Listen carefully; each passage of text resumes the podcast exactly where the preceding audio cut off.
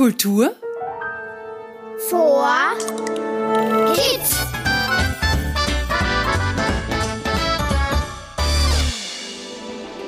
Hallo und Servus zu unserem Kultur for Kids Podcast. Ich bin's, der Robert Steiner und heute sind wir wieder gemeinsam auf Entdeckungsreise. Unsere Reise geht dieses Mal in das südliche Weinviertel, genauer gesagt nach Leobendorf bei Korneuburg. Was es hier zu entdecken gibt, das hören wir uns jetzt gemeinsam an. Also los geht's. Kommt mit und begleitet mich nach Leobendorf. Heute erfahren wir viel Spannendes über Burgen und eine spezielle Form der Jagd, die Falknerei.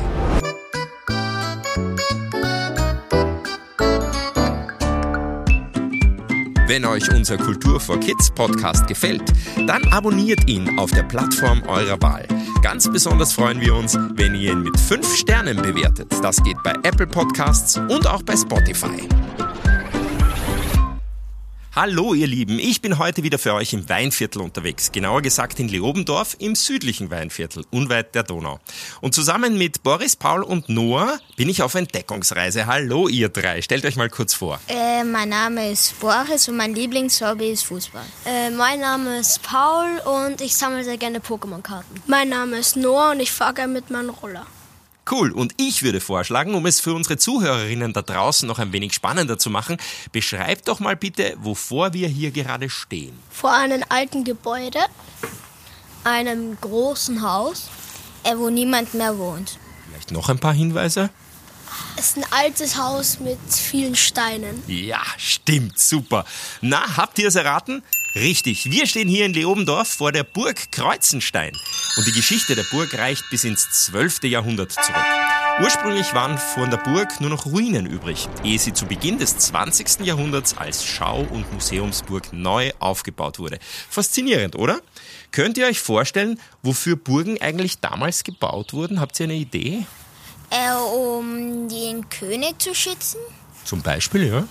Um die, die Damen zu schützen vor den Kriegen. Mhm, richtig. Burgen waren bewohnbare Wehranlagen. Sie wurden an wichtigen Orten errichtet, oft auch, so wie hier, erhöht auf Hügeln, um einen weiten Rundumblick zu ermöglichen. So konnten sich Feinde nicht einfach anschleichen. Man hat sie ja schon sehr früh gesehen. Die dicken Mauern sollten die Bewohner, wie ihr schon gesagt habt, und die Bewohnerinnen im Inneren vor Angreifern schützen. In Niederösterreich gibt es noch viele weitere ehemalige Burganlagen, welche meistens jedoch leider nur noch als Ruinen erhalten sind. Fallen euch irgendwelche anderen Burgen in Niederösterreich ein? Die Rosenburg? Ja. Greifenstein? Stimmt. Die Ru Ruine Dürnstein. Genau, das wären auch zum Beispiel noch die Grimmenstein oder die Burg Röne Mödling im Industrieviertel, beziehungsweise die Burg Röne Staats im Weinviertel. Es gibt also unzählige. Neben der faszinierend nachgebauten Burg hier gibt es aber auch ein ganz interessantes weiteres spezielles Highlight hier. Und zwar ist das auch der Sitz der Adlerwarte Kreuzenstein, die eine eigene Falknerei betreibt. Und genau das sehen wir uns jetzt gemeinsam genauer an. Dazu sind wir heute mit dem Kelvin Pichler von der Adlerwarte Kreuzenstein verabredet. Servus! Hallo, herzlich willkommen hier bei uns auf der Adlerwarte Kreuzenstein, liebe Kinder. Äh, kennt ihr eine Adlerwarte? Wart ihr schon mal auf Adlerwarten? Ja. Ja. Ja. Aha, lauter Experten, super. Verratet ihr uns doch mal, was versteht man unter einer Falknerei? Weiß das wer? Ja, also das sind Falken und da tut man so von Hand zu Hand, ja, die Falken. Jetzt weiß ich nichts. Aber der Kelvin weiß das. Also die Falknerei selbst, das ist die Jagd mit dem Greifvogel, also die gezielte Jagd, das nennt man auch Beizjagd. Und bei uns auf der Adlerwarte stellen wir äh, Greifvögel vor, beziehungsweise lernt man bei uns die Schritte kennen, wie man zur Beizjagd kommt und welche Techniken man mit diesen Tieren anwenden kann. Das ist ja faszinierend. Da habe ich gleich eine Frage an euch drei. Welche Greifvögel kennt ihr denn? Habt ihr eine Ahnung, was es da alles gibt? Äh, der Riesenseeadler? Äh, der Steinadler? Und die Schneeeule. Stimmt das alles? Ja, das war alles richtig. Es gibt eine sehr große Vielfalt an verschiedenen Arten. Im Großen und Ganzen kennen wir die Adler, die Habichte, die Bussarde, die Milane, die Wein und die Geier und die Eulenvögel. Wow, das sind aber doch einige. Werden Greifvögel eigentlich auch heute noch für die Jagd verwendet? Ja, also die Jagd, die Beizjagd mit den Greifvögeln, die wird heute noch betrieben. Im Großen und Ganzen wird das hobbymäßig gemacht. Es gibt aber auch Berufsfalken, die zum Beispiel auf Flughäfen dafür sorgen, dass der Luftraum sicher bleibt vor verschiedenen Vogelarten, die man dann mit dem Greifvogel praktisch vertreiben kann. Wie? Also da sind die Greifvögel dann zuständig, dass die Tauben sich nicht ausbreiten, oder wie?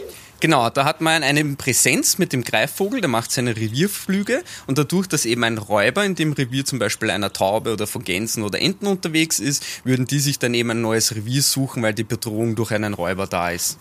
Sehr clever. Jetzt schaut euch mal den Kelvin an oder kennt ihr einige seiner Ausrüstungsgegenstände? Wisst ihr, was er da alles mit hat? Äh, Handschuhe? Ja, das ist, glaube ich, sehr wichtig. Aber du könntest uns wahrscheinlich noch viel mehr vorstellen, oder? Genau. Also es gibt sehr viele verschiedene Materialien, die wir benutzen. Das Wichtigste für uns ist praktisch der Eigenschutz. Das ist dann eben in Form von einem Falkner-Handschuh. Äh, das ist ein sehr dicker Lederhandschuh. Da gibt es drei verschiedene Stärken. Die leichteste Stärke ist der Falkenhandschuh. Das ist eine ganz einfache dicke Lederschicht. Dann gibt es den Habichtshandschuh. Der ist doppelt vernäht, weil die Habichte eine sehr viel stärkere Griffkraft haben. Und dann gibt es den Adlerhandschuh. Das ist vier- bis sechsfach vernähtes Leder und die sollen uns schützen.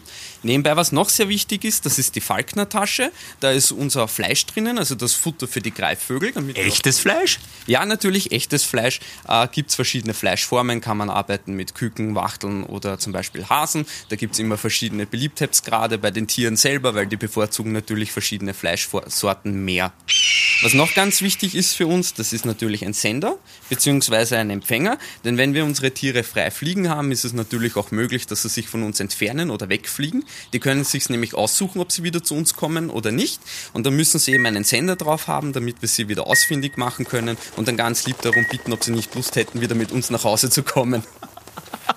Klingt spannend. Und muss man sich das jetzt so vorstellen wie eine Mensch-Hund-Beziehung? Sind die Tiere an euch Menschen als Falknerinnen gewöhnt?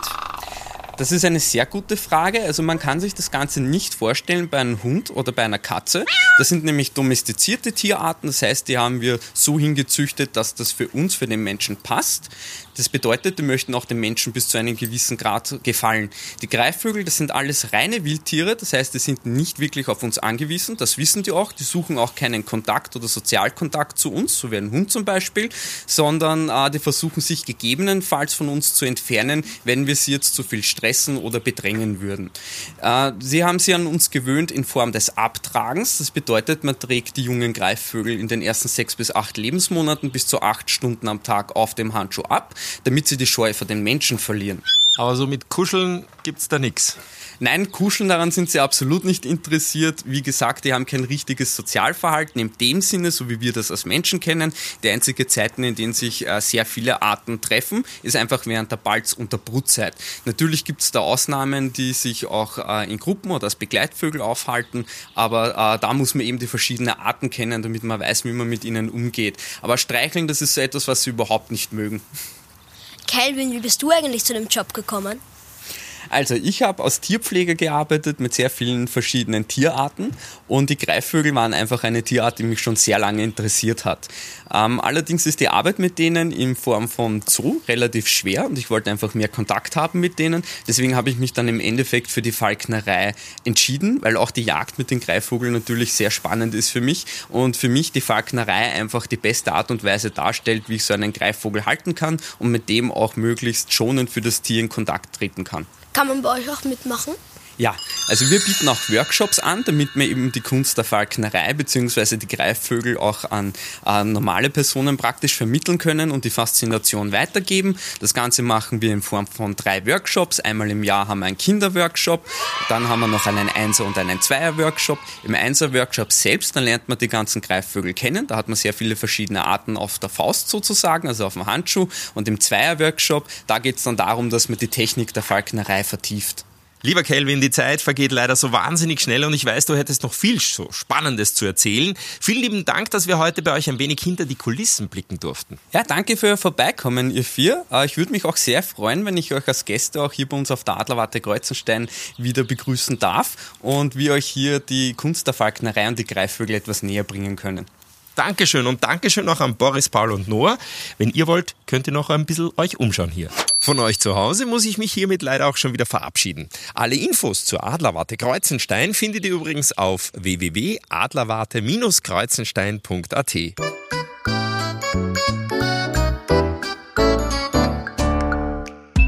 Abschließend noch ein Tipp und eine Bitte an die Erwachsenen. Abonniert den Kultur for Kids Podcast auf der Podcast-Plattform eurer Wahl. Dann seht ihr gleich, wenn wieder eine neue Episode online ist. Wenn euch unser Podcast gefällt, freuen wir uns sehr, wenn ihr ihn auch bewertet. Das geht bei Apple Podcasts, bei Spotify und bei vielen anderen Plattformen alle Bastelfans aufgepasst. Für euch haben wir wieder unter www.kulturforkids.at einen tollen Basteltipp. Und diesmal zeigen wir euch, wie ihr einen fliegenden Raubvogel aus Papier basteln könnt.